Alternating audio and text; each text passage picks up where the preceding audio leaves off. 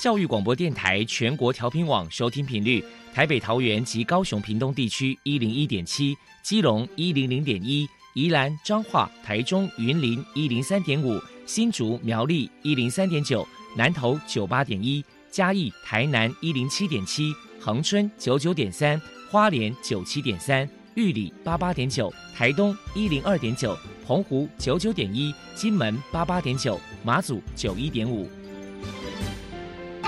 爱是包容，爱是牺牲，爱是分享，爱是服务。因为爱，特殊教育充满了无限的可能。用爱关怀身心障碍同学的未来，用心倾听资赋优异子女的心声。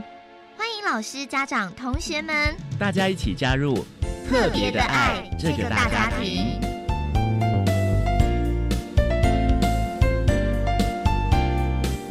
本节目由教育部学生事务及特殊教育司指导，国立教育广播电台监制，欢迎收听。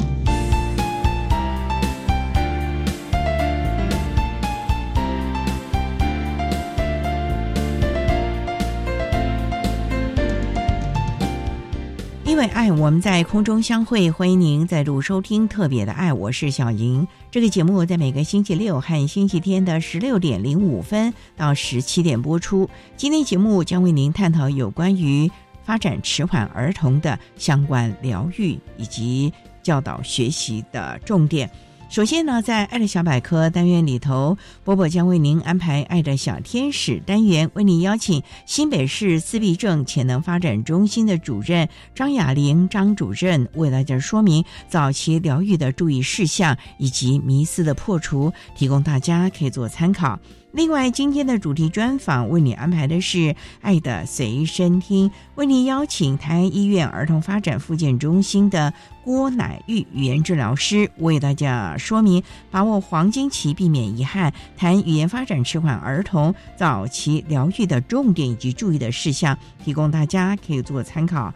节目最后为你安排的是《爱的加油站》，为你邀请台北市立大安国民小学学前资源班的邱静修老师为大家加油打气喽。好，那么开始为您进行今天特别的爱第一部分，由波波为大家安排《爱的小天使》单元。爱的小天使，每一个宝宝都是父母心目中的小天使，让我们一起关心幼儿的学前教育。发现幼儿早期疗愈的重要性。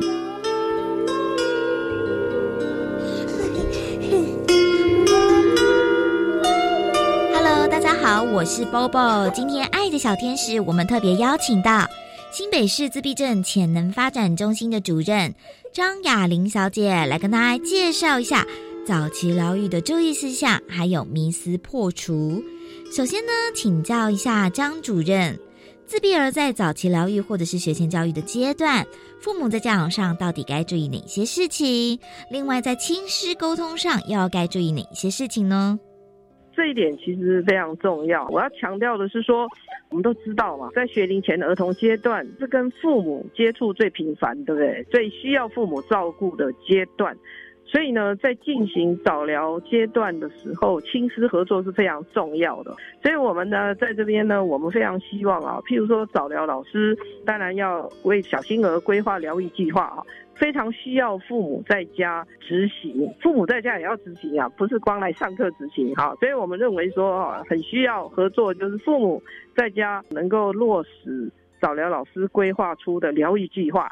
这样才会有加倍的果效哈。要有父母觉得说，哎，怎么来上课果效不彰哈？当然呢，其中的原因之一可能是呃，有些时候我不敢说百分之百哈。有些父母就是我们一沟通起来，就是父母在家没有办法执行了，这个是很可惜的。那另外呢，还有哈，主要照顾者间的沟通协调也非常重要。譬如说，在一个家庭里面呢，主要照顾者除了妈妈之外，爸爸当然很重要，可能他还有祖父祖母啊，类是啊，或者是什么哥哥姐姐，譬如这样说了哈，重点就是主要照顾者间的，尤其是夫妻啦，父母照顾者沟通协调很重要。譬如说教养态度要一致性嘛，还有疗愈方向也要一致性哈。当然这些都是经过充分的沟通，我们找了老师会跟主要照顾者充分沟通之后，我们希望说他们的教养态度能够一致性，这样对小星儿的帮助才会加倍。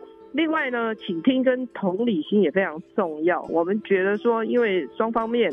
我们老师都会把疗愈计划跟家长说明。这时候呢，我也要求老师们能够倾听家长的困境、家长的需求。同样的，我们的老师也是很愿意用同理心来对待主要照顾者。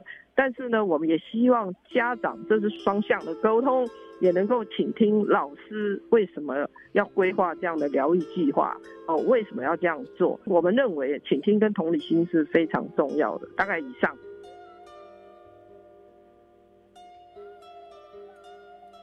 那接下来就请主任来破除一下一般人呢对于这个早疗有哪些错误观念呢？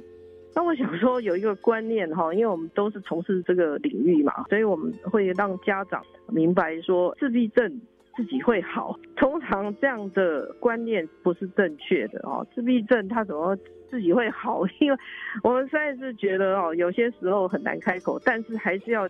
协助家长面对了啊，就是说自闭症先天的障碍嘛，哈，他实在是需要有一些疗愈的协助，让他能够，我们只能说能够突破障碍哈。所以我们通常会让家长了解说，早疗是非常重要的，但是呢，早疗我们也不敢说，因为你有早疗，所以你的孩子会百分之百复原，这个我们也不敢讲。是不是？所以我们通常会用很客观、会用很诚恳的态度来协助家长，让他知道说早疗是非常重要的。但是呢，我们尽量协助亲师合作嘛，哈，家长跟机构合作，一同来协助小婴儿。但是我们也不敢说早疗就是百分之百会让孩子恢复到百分之百，或者早疗一定是万灵丹，不是的，因为还有其他的因素。譬如说我我说家长。你平常怎么样来执行落实这个早疗的计划、疗愈的计划，这也非常重要哦。所以迷失就是说早疗是非常重要，但是不敢说早疗就是万灵丹。然后也希望家长能够明白，自闭症的孩子不是说自己就会好，不是说你放在那边他自己就会好，不是说哦过了，因为有的家长有个迷失啊，他认为说哎过了五六岁，或许这个孩子就会自动会讲话了，或者他自己就会好了。我想这也是一个迷失哈，所以我们一方面要帮助家长来破除这个迷失啊，哈，希望我们会协助家长来面对孩子有障碍的事实，希望家长能够重视早疗的重要性，但是我们也破除说，哎，因着你有来早疗，那他就一定百分之百好就会好啊。我想以上在这边呼吁一下。想必就是说，因为您可能从事像是早期疗愈的这一块的工作，应该也有很多年的经验了嘛，对不对？还 好还好。大概有多久了？是，因为应该这样说了哈，我们这个潜能发展中心呢。是在我们新北市自闭症服务协进会的一个分支嘛，分一个服务站。是说我在协会工作也差不多十年了。那因为在这之前，我本身是社工背景，就是大学读社工了嘛，哈，所以我之前有在医疗院所服务过了。等于我是从社工员做起的，那这样你就了解了，大概比较不陌生是这个原因啊。我知道说很多小婴儿啊，在接受早疗的一些教育啊，这个部分，那像是如果是身为他的这些老师啊，在教。导这些小婴儿的话，可能在这个早疗阶段，可能有哪一些教学的小 paper 呢？要从事早疗的老师啊，老师说了，心理素质很重要，对自己心理要有很正向的素质。我不敢说小佩波了啊，因为我想愿意从事这一行的老师本身就蛮专业的了啊。我想很重要的哈，还是在爱心、耐心。那另外一点，当然这不是抽象哈，这个是特质嘛。你没有耐心的话，你怎么从事这一行？你说对不对？因为有时候教一个小婴儿，你可能要讲一百遍呢。我是比喻比喻啊，所以老师的。心理素质、心理建设非常重要啊！另外，我个人认为专业能量的提升也非常重要。我们本身呢，可能要看一些，譬如说儿童发展教育哦，不要以为这个自闭症儿童，不要以为说我们从事这一行就忽略掉一般孩子的发展教育啊。其实这个是基础。所以我建议说，要从事这一行业，我是小小的建议了哈，因为我们本身也是看重，就是从儿童发展教育开始了解，然后你再去了解特殊儿童发展。那我想这样的话会比较事半功倍，就你在评估孩子整体的时候会比较有帮助。那另外在实际执行的时候，我也是建议用优势观点，优势观点，我们所谓社工所谓优势观点哦，就是说，因为这样的孩子你可能要教导很多次，对不对？家长呢可能也会觉得很 upset，很沮丧嘛。所以我们本身呢，我通常都喜欢采优势观点哈，比如说可能让家长了解说你的小宝贝。这个月进步一点点，他就是很棒了。就是我们希望家长从优势的观点、小孩子进步的观点来看这个孩子。对老师，我也是这样。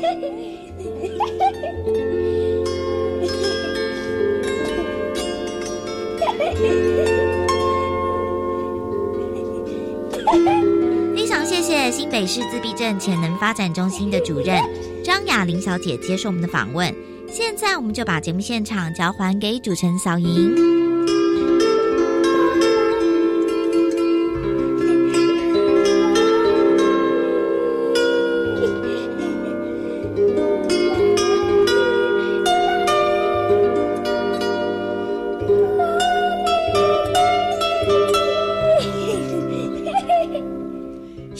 新北市自闭症潜能发展中心的张雅玲主任以及波波为大家介绍了早期疗愈的注意事项，提供大家可以做参考。您现在所收听的节目是国立教育广播电台特别的爱，这个节目在每个星期六和星期天的十六点零五分到十七点播出。接下来为您进行今天的主题专访，今天的主题专访为你安排的是《爱的随身听》。为您邀请台安医院儿童发展复健中心的郭乃玉语言治疗师为大家说明把握黄金期，避免遗憾，谈语言发展迟缓儿童早期疗愈的重点以及注意的事项，提供大家可以做参考喽。好，那么开始为您进行今天特别的爱的主题专访，《爱的随身听》。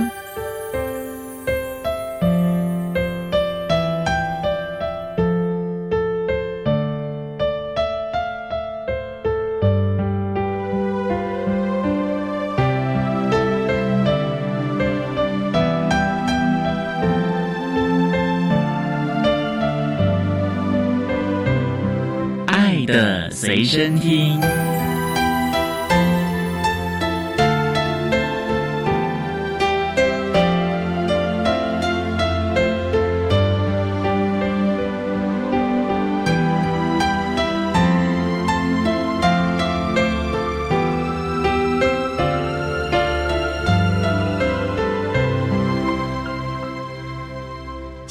为大家邀请台安医院儿童发展复健中心的语言治疗师郭乃玉郭治疗师，郑老师您好，主持人好，各位听众大家好。今天啊，特别邀请治疗师为大家说明把握黄金期，避免遗憾，谈语言发展迟缓儿童早期疗愈的重点，还有注意的事项。那首先啊，想请教语言治疗师，您当初怎么会有这样的一个机缘，走上这么一条？路了呢。当初我们在考大学的时候，我很想读医学系，但是呢分数不够。想说除了医学系，我还对人有兴趣，我喜欢从事接触人的工作。那个时候，复健这个行业是发展还不错。复健里面有分三个组，一个是物理治疗组，一个是职能治疗组，一个是语言治疗组。那我就是爱说话嘛，喜欢跟人聊天嘛。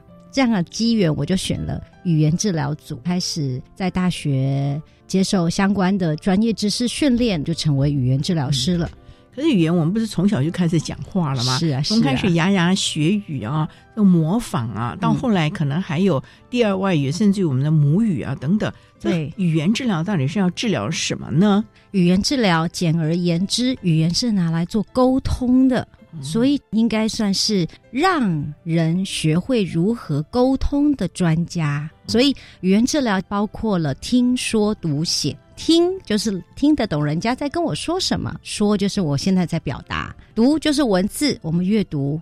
接收讯息，除了从口语以外，从符号阅读，那写就是把我们的意思用符号的方式传达出去。所以在这四个层面，如果我们在沟通上出了问题，就是所谓的语言治疗。语言治疗师会训练你找到一个适当的沟通方式，让你可以跟外界沟通。那这是属于神经思考这个部分了呢。是是。那有人可能就是大舌头啦，是。或者是结巴啦，对。或者是口腔没有力量啊，是。一直流口水啊等等的啊。对，这些也都是我们的职业范畴，所以我们治疗的内容除了有我刚刚讲的听说读写，那说要说得清楚，而且说得顺畅，这就是口疾或者大舌头。另外呢，我的口腔动作能力如果不够好，所以我发的音就没有办法咬字咬得很清楚，所以口腔动作训练也是语言治疗师的专业之一。除了这个以外，我们语言治疗师对于发音系统以及口腔动作能力都是专家，所以除了听说读写，我们的职业范畴还有所谓的进食跟吞咽。啊，连这也算你们的？是的，是的，所以很多孩子他说的不够好，我们会从最根本的训练如何吃得好，因为口腔动作能力好，他就有比较好的条件发展出比较好的语言能力。对，还真的是面面俱到、多元的了。嗯是，不过那谈到这个地方，那你们服务的对象从小小孩，甚至我我知道也有像一些中风的长辈啊，是好像也都是语言治疗师服务的范围哎。是，所以我们服务的对象从孩子一出生，所以我很多个案是早产儿，我们要进去新生儿加护病房 NICU，教他如何吃，因为吃得好，他体重才会增加，他才能够出院被带回家养。到了我们年长了，有很多长照的老人家，中风后，或者是他可能因为肌少症。会有吞咽进食的问题，这些都是语言治疗师会帮忙处理的个案的问题。对，真的是多元面向了啊。是不过我们今天主要是谈的是有关于发展迟缓儿童的相关的资讯。我们稍待啊，再请台安医院儿童发展复健中心的语言治疗师郭乃玉郭治疗师，再为大家说明语言发展迟缓儿童早期疗愈的重点还有注意的事项喽。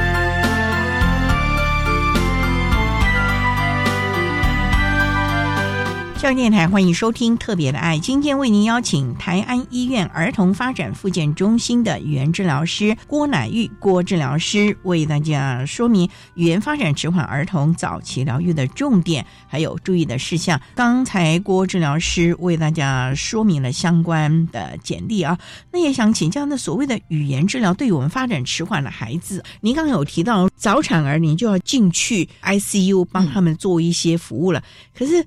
他那个时候还迷迷茫茫，而且你早产儿身体很弱啊，他怎么能听得懂你的指令啊？要怎么样怎么样的嘞？所以我们在做治疗的时候，我们会看个案的需求。那么小的孩子他怎么会听得懂呢？其实我们是把我们的专业教导给照顾者。如果 NICU 他的照顾者是护理师，所以我们会教他要怎么样让孩子在很早期就要开始启动口腔的发展，教导他适当的喂养的技巧。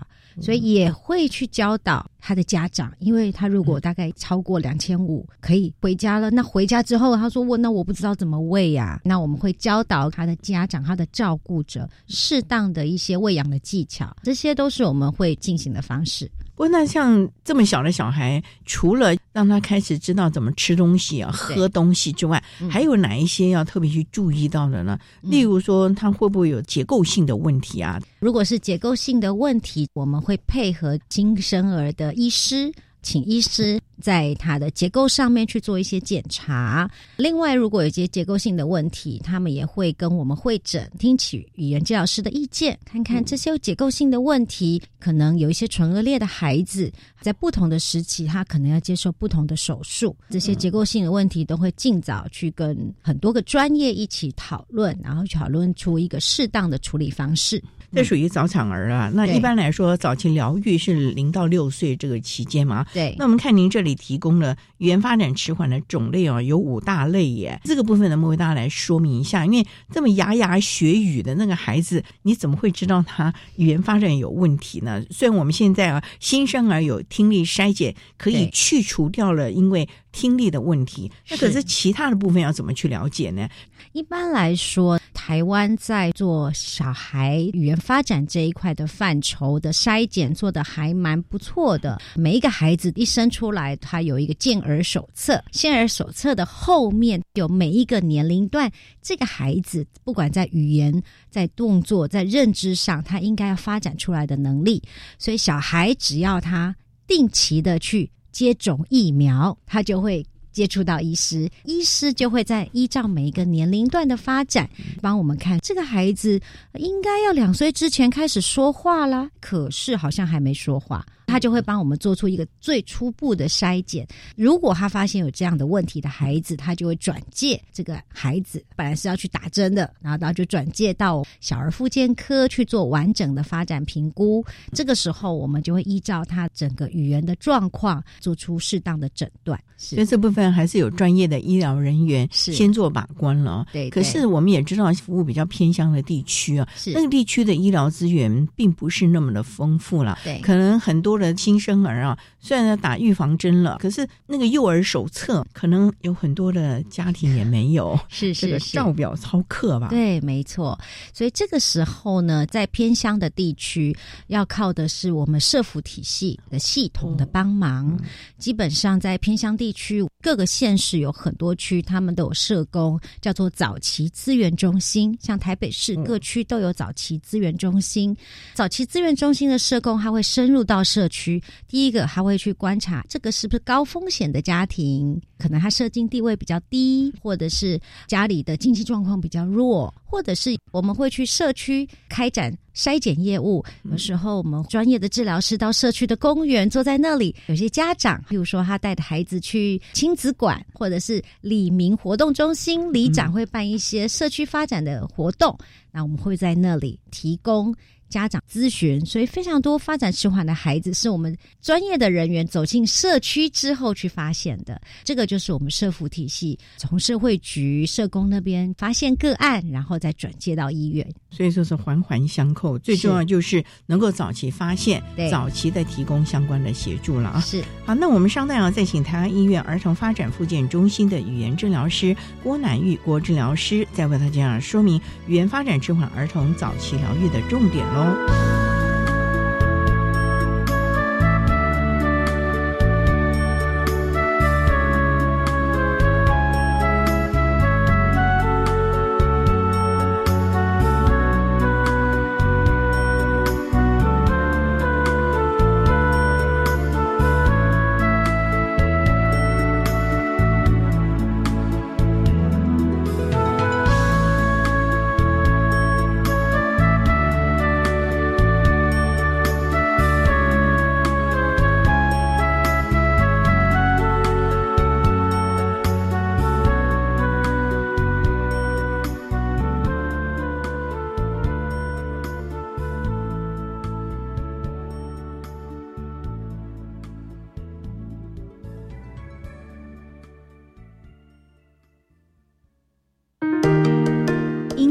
治家约翰布莱特曾说：“站在书架前觉得很悲哀，因为人生是如此短暂，自己眼前有如此丰富的美食，却怎么吃也吃不完。”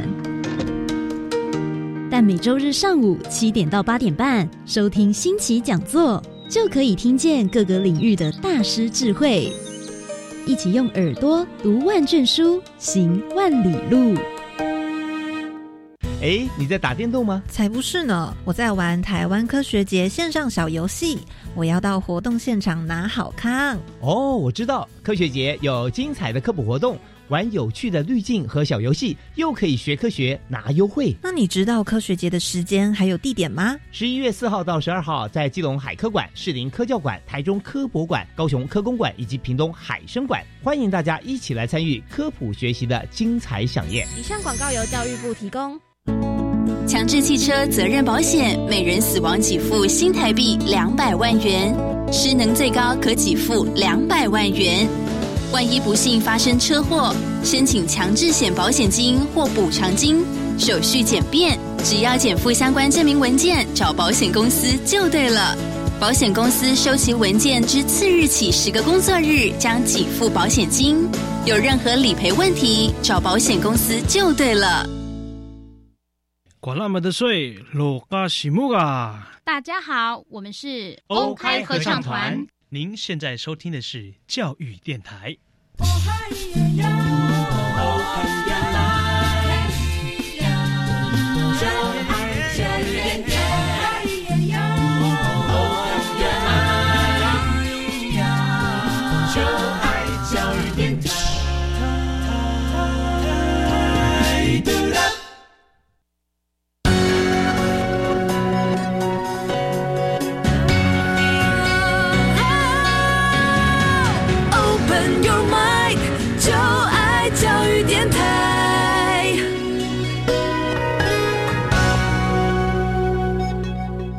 教育电台欢迎收听《特别的爱》这个节目，是在每个星期六和星期天的十六点零五分到十七点播出。今天为您邀请台安医院儿童发展复健中心的语言治疗师郭乃玉郭治疗师，为大家说明把握黄金期，避免遗憾，谈语言发展迟缓儿童早期疗愈的重点以及注意的事项。那刚才在节目的第一部分。郭治疗师为大家说明了语言治疗的相关以及发展迟缓儿童语言的概况啊，服务了这么多年，不管是大孩子小孩子啊，能不能为大家分享一下在早期疗愈这一块？之前您说有一个早产儿，能不能把这样的一个经验跟大家分享啊，让大家知道？小小孩、小 baby 几个月大的，你看你那个才六个月大的孩子，是都可以去介入服务了。嗯，所以真的要提早哎。没错，这里在倡导一个很重要的观念，叫做及早疗。及早疗就是两岁以前的孩子。一般来说，就觉得早疗就是三岁以前做治疗嘛。但是其实我们在推广的是两岁以前及早疗，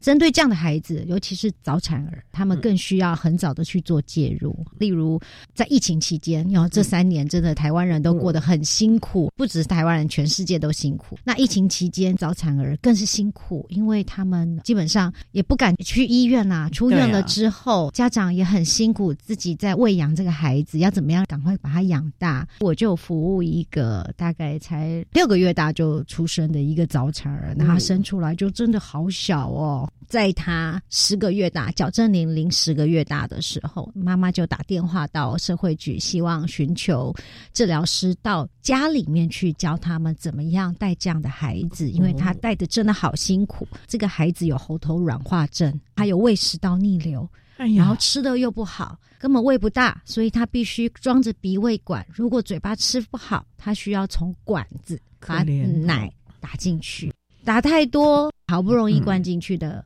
奶，然后又吐出来了，所以妈妈照顾的很辛苦。我们在疫情期间跟着社工，我们穿着隔离衣、全副武装到个案家里面去，教他要怎么样顺利让孩子用嘴巴吃，除了吃奶以外，教他怎么准备副食品。教他怎么吃是帮他按摩嘛，强化他的肌肉嘛，还是都有？我们会教导家长要做一些口腔按摩的训练，因为插管的孩子他都有口腔敏感。所以我们会教家长如何适当的用一些口腔按摩来减少他口腔的敏感度。另外呢，教他如何去安排他的进食作息，什么时间给他吃多少，休息多久，你要怎么样的拍嗝，让你吃下去的东西不要再吐出来。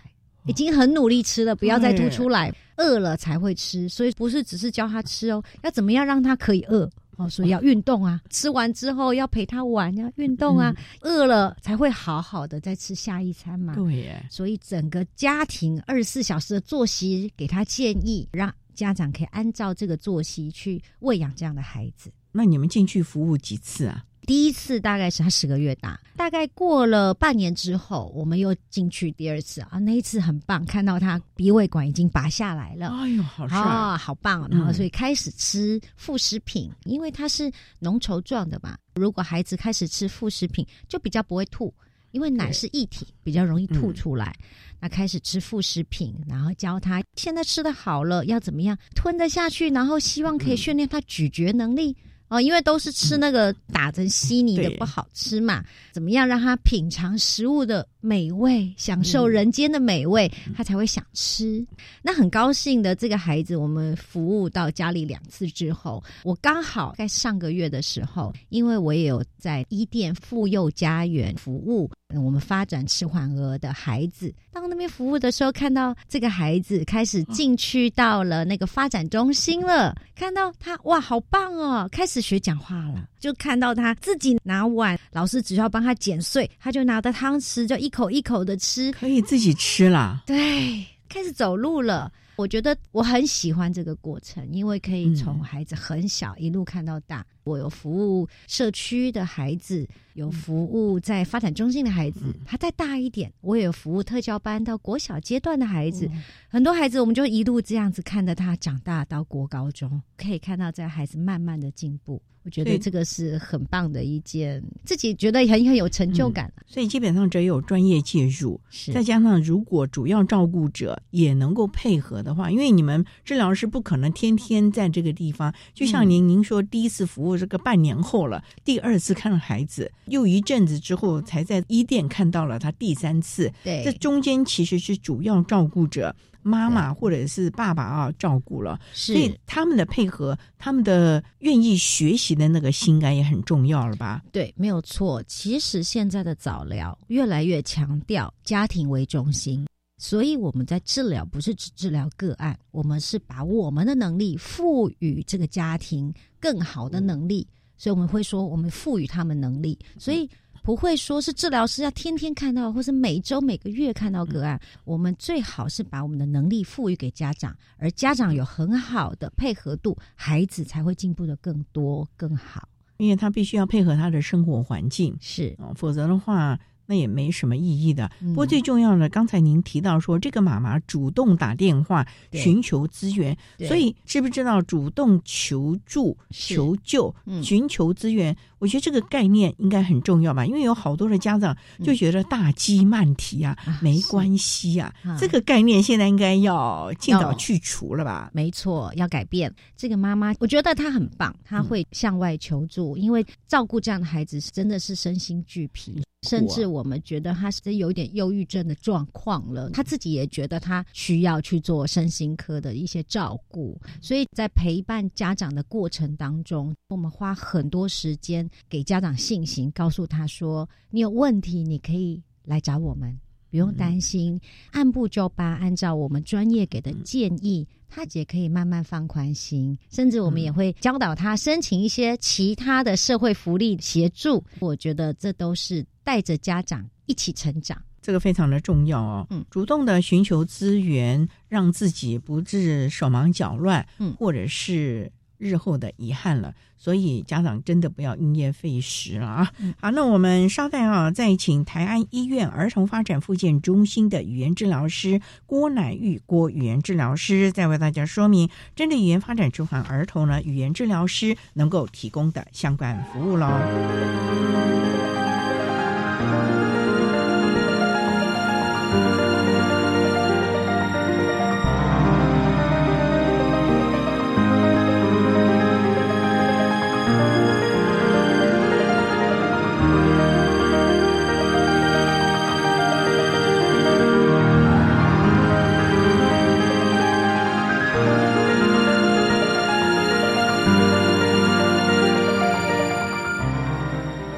教电台，欢迎收听《特别的爱》。今天为您邀请台安医院儿童发展复健中心的语言治疗师郭乃玉郭语言治疗师，为大家说明针对语言发展迟缓的儿童呢，语言治疗师可以提供的服务。那刚才啊，郑老师您提到了一个早产儿，刚开始呢又会吐奶啦，然后又有胃食道逆流，那经由你们到家庭服务之后呢，这个孩子慢慢的茁壮，最后看到他的时候呢，已经可以自己拿着汤匙吃东西了。对，看到了也很开心啊、嗯是这是早产儿啊。嗯可是我们也知道，语言发展其实还有什么构音啊等等问题，有没有构音方面的孩子，语言发展治疗师是怎么样的来做相关的服务呢？构音异常，我们说就是大舌头，就是讲话不清楚，难攻短机啦。这样的孩子，他是属于所有语言障碍类别最大宗，很多哦，常见哦，常见哦，大概五分之一哦。其实每个孩子开始讲话都是从不清楚。超龄呆小时候，超龄呆就勾追耶，好可爱对啊呀、哈、你会觉得那个声音好可爱。可是他三岁这样可爱，四岁这样可爱，五岁就怪怪的，六岁要上小学还是超龄呆。就会觉得怪怪的，很多家长都说啊，我小时候讲话也是不清楚啊，长大才清楚。所以现在越来越多的家长，什么时候他们才会注意到这个问题？通常是大班呐、大班了啊？为什么？因为要学注音符号了，讲话还超龄呆，注音符号就会学不好。老师说现在要教你写舌头拼音，他就自己讲哥狗，他就写不出是儿舌特偶头。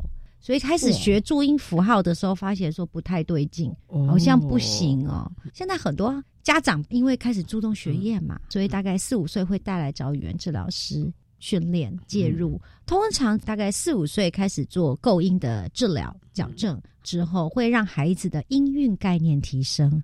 好来得及吗？四五岁当然一定来得及，来得及哦对，当然来得及。啊所以说，讲话不清楚不一定是不会发那个音。小孩在发展当中看的是他的音韵能力。什么是音韵能力？其实大脑处理语音的能力。所以大脑对于音的能力处理的好，他就比较能够说出比较正确的语音。经过我们做了一些构音训练之后，第一个会让他的语音清晰度提升，别人比较听得懂他在讲什么。第二个也可以提升他音韵处理能力，所以他在学习注音符号、拼音，他会比较轻松一点点。那另外一些孩子，如果他没有做过这样的处理，我们有一部分的孩子因为音韵处理能力不好，小时候可能他只是讲话不清楚，可是有一部分的孩子到了小学二年级、三年级，他可能会学习障碍，所以早一点去处理他的构音能力，提升他的音韵能力，也会减少这些孩子形成之后可能学习障碍的一个可能性。不过治疗师，我就想请教了，像他在发音上面有这些状况，例如说学注音符号，那我们现在不是都有很多胎教啊，各种的，好多的家长就买了一堆的这个录音带啊，什么儿歌啊，各种的刺激。因为您刚刚也提到了，是。脑袋当中在组织或者是在理解语言语音这个部分，那是不是可以用这些方法来协助呢？音乐能力这件事情，靠童谣、靠音乐是有帮助的哦，还是有哦。嘿，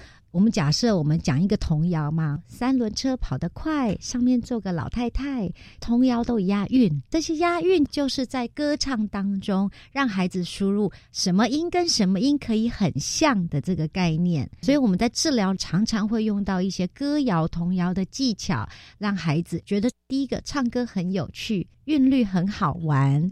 小朋友可以从这个过程当中了解音的连结，这些都是对孩子有帮助的。但是重点就是要陪着玩哦，我不是家长放给他听这样就好的哦。家长要陪着啊、可以你唱一句，我唱一句啊，甚至我们可以跟孩子玩一些，我说三轮车跑得快。跑得快，上面坐个老太太，还有什么 i 的音？上面有个小太阳，也有可能有一个太的音，会跟他玩一些语音的游戏。那这些语音的游戏都是有助于孩子发展出更好的语音分析能力。那孩子现在我们几乎都有幼儿园嘛，大部分的孩子在学前这个部分，同才之间的互相模仿，是不是也对于这个语言发展迟缓孩子有帮助？除了光听那个录音带或你陪他玩呢？语言是拿来沟通，沟通就是要互动，互动就是要跟人玩应对，所以有一些语言发展迟缓的孩子，我们都非常鼓励小孩不要养在家里面，尽早让他上学，从。游戏互动当中去学习怎么样跟同才玩呢？因为呢，小朋友如果养在家里，就他最大，所有人都让他。但是到了学校，就发觉说，哎，没有一山还有一山高，我要学习怎么样才能要到你手上那颗球啊？要适当的运用语言，这就是一种在环境当中学习语言的方法。所以啊，语言发展迟缓这个部分，不光只是构音的问题哦，是还有表达沟通。就像您刚提到的，小小孩之间是借由玩乐来发展语言以及同才互动，甚至于人际关系的喽。是是，所以这就是回归到语言里面讲到的语言的使用、语言的运用。所以孩子要怎么样？譬如说，我现在想要吃你手上的巧克力，要说要给我。你说给我，我不一定会给你。我会教导小孩说：“见人说人话，见鬼说鬼话。”所以孩子会说：“呃，你的巧克力看起来好好吃啊！”像这种我们说的语言的运用，这些都是在实际的应对互动当中，让他慢慢去模仿学习，不是跟人家用抢的，是说：“老师，你那个看起来好好吃哦。”老师就给他，诶，好像很有用哎。所以这都是很好的模仿的方式。所以家长也应该学一学啊，在家庭中啊，要吃喝玩乐的更多了。因为学校了不起就八个钟头，剩下的时间在互动啊，而且互动的还有长辈，不是小朋友牙牙学语啊，更多的那种思考逻辑啊。没错，所以我们会故意的叠字啊等等的啊，可是还是可以训练他们的了啊。啊，提供大家做个参考。那我们稍待再请台湾医院儿童发展复健中心的语言治疗师郭乃玉郭语言治疗师。再为大家分享语言发展迟缓的儿童语言治疗师如何的提供相关的协助喽。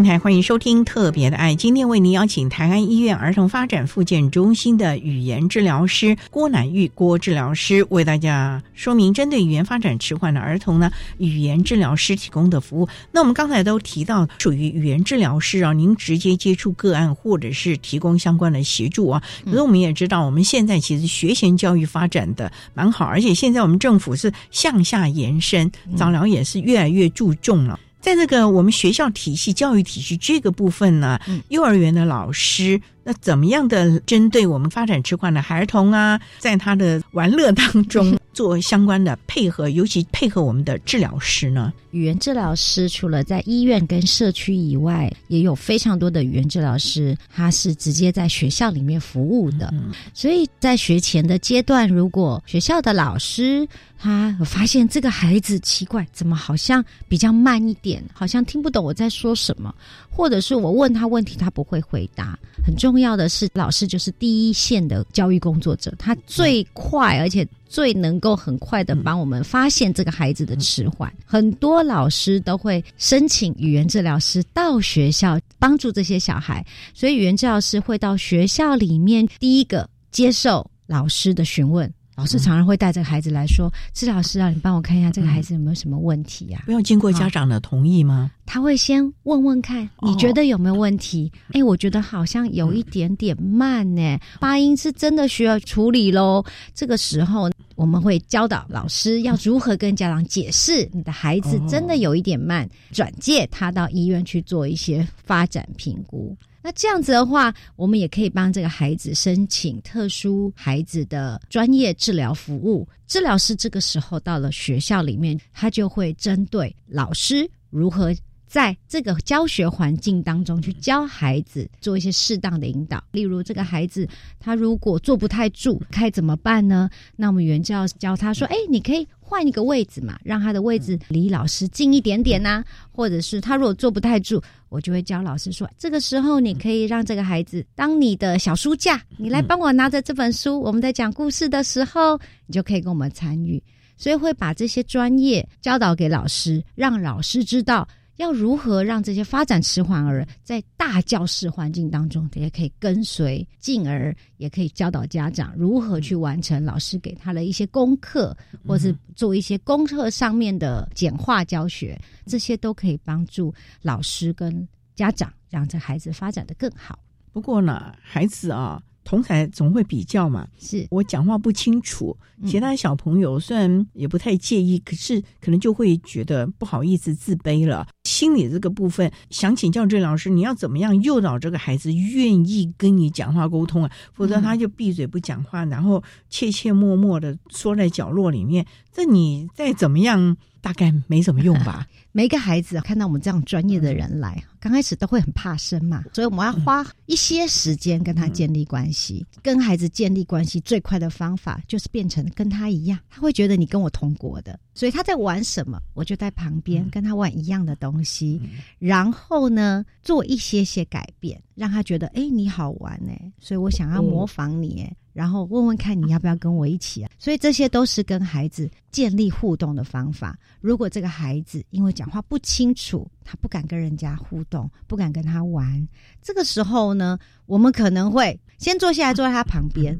那很多孩子看到治疗师坐下来好玩，他就聚过来了，因为想跟我玩。然后呢，他坐在我旁边，所以这时候我们会带着孩子，带着他。同班的同学，其他的同学跟他一起玩，他可能只是想要来找我玩，但是我会从那个过程当中带一个活动，让他们可以轮流。从那个过程当中，我会教他的同学要怎么带他，然后给他一些好的经验。这些示范都是会示范给学校的老师看到，让老师看到说：“哎，其实你可以这样带哦，可以从这个过程当中有一些更好的经验。”然后另外去鼓励其他的同学说：“你刚刚好棒哦，你都当我的小帮手，你会带他一起去玩这个哎，那下次你可以也带他去吗？”很多孩子从这个样子的引导介入当中，他们就会建立一些很棒的伙伴关系。很多孩子也是因为我们这样处理之后，他慢慢的就交到朋友，到最后是他讲话老师听不懂，可是他旁边的朋友听得懂，可以帮他当翻译。很多这样的例子都很可爱。哇，真的好可爱啊！对，真是小天使啊。不过，郑老师我也想请教了，因为孩子呢，可能表达沟通不是那么好，所以没有办法把他的需求说出来，所以可能会有一些这个情绪上的这个问题。那你们要怎么样的教导老师，让孩子知道他要还是不要，或者是他要怎么样怎么样呢？在沟通上面，只要是不顺畅，第一件事情就会先有情绪，会发脾气。所以最忌讳老师跟他说：“你要什么？你要说啊！”我就是不会说嘛，所以我就有情绪。你不要生气嘛，你要说嘛。这件事情就很困难嘛，掉到死胡同了。两个人他不会讲，他不会问，所以这个时候我通常都跟老师还有家长说：第一件事情，当孩子有情绪的时候，我们要先同理他。什么叫同理？我现在很难过的时候，你不会希望有人跟你说你怎么了？你说啊，没有。现在我们都会先说，要先安慰他。我知道你很难过，我知道你因为不能出去玩，要在教室里，你很难过。我知道我以前小时候也这样。先同理他，所以这个人听到之后，他就会先被安抚下来。但是只有哭哭的时候啊，没有人会知道，所以。你是因为想出去吗？好，我们先做完这件事情之后，我就陪你出去。这个时候，你就可以去介入教导他，除了哭哭以外，你还可以用其他的方式去表达自己的需求。所以，情绪第一件事情，我常常鼓励家长跟老师，不要先说要教他怎么说出情绪，说出情绪太难了，要先同理孩子的情绪。这样子的话，也是一种让孩子学习沟通的方式。对呀，每个孩子的特色都不一样，所以不管是老师或者是家长，随时都要学习，要跟专业合作。真的不要害怕，或者是怕被贴标签，因为你如果早点介入相关的服务，或者是及早正视孩子可能的一些。发展迟缓的问题，对孩子未来其实有很大帮助。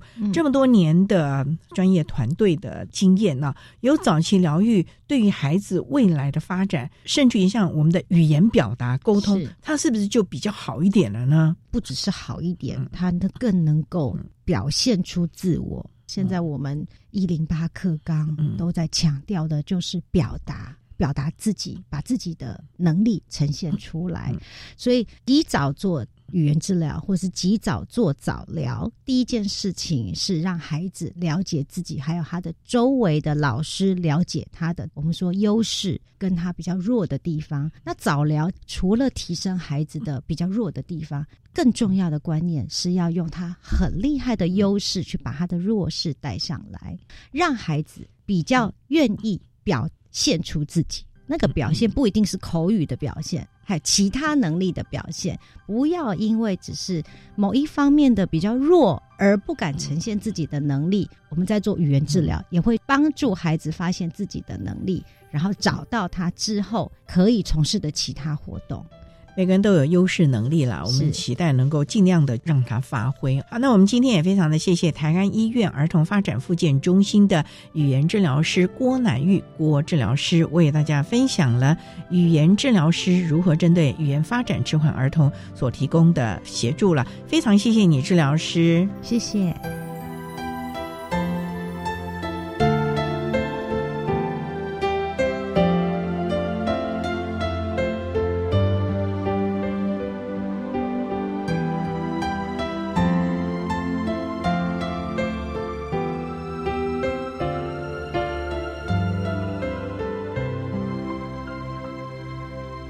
谢谢台安医院儿童发展复健中心的郭乃玉语言治疗师为大家分享了语言发展迟缓儿童早期疗愈的重点，以及语言治疗师提供的相关服务，提供大家可以做参考了。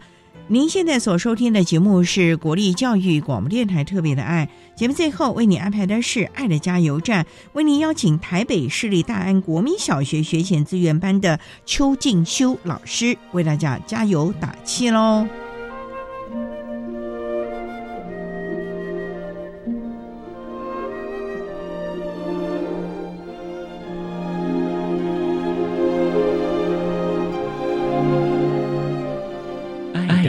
加油站。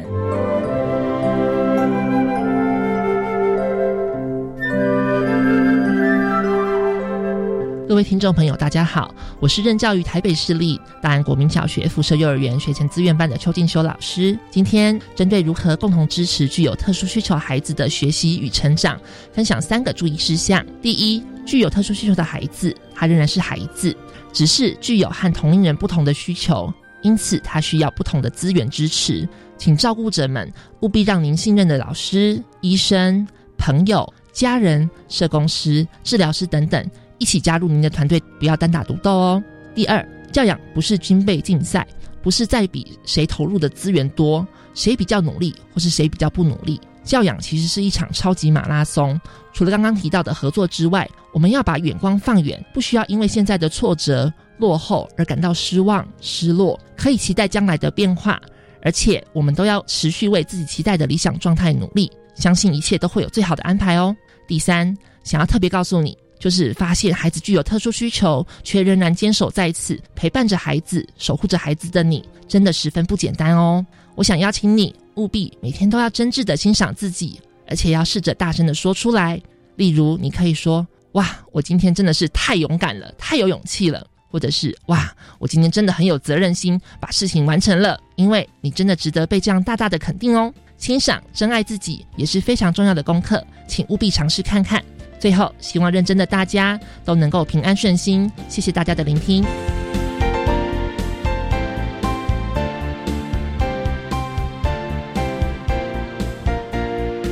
今天节目为您进行到这，感谢你的收听。在明天节目中，为你邀请台北市立大安国民小学学前资源班的邱静修老师，为大家分享从日常作息中学习谈发展迟缓儿童学前教育的重点以及注意的事项，提供大家可以做参考。感谢你的收听，也欢迎您在明天十六点零五分再度收听特别的爱。我们明天见了，拜拜。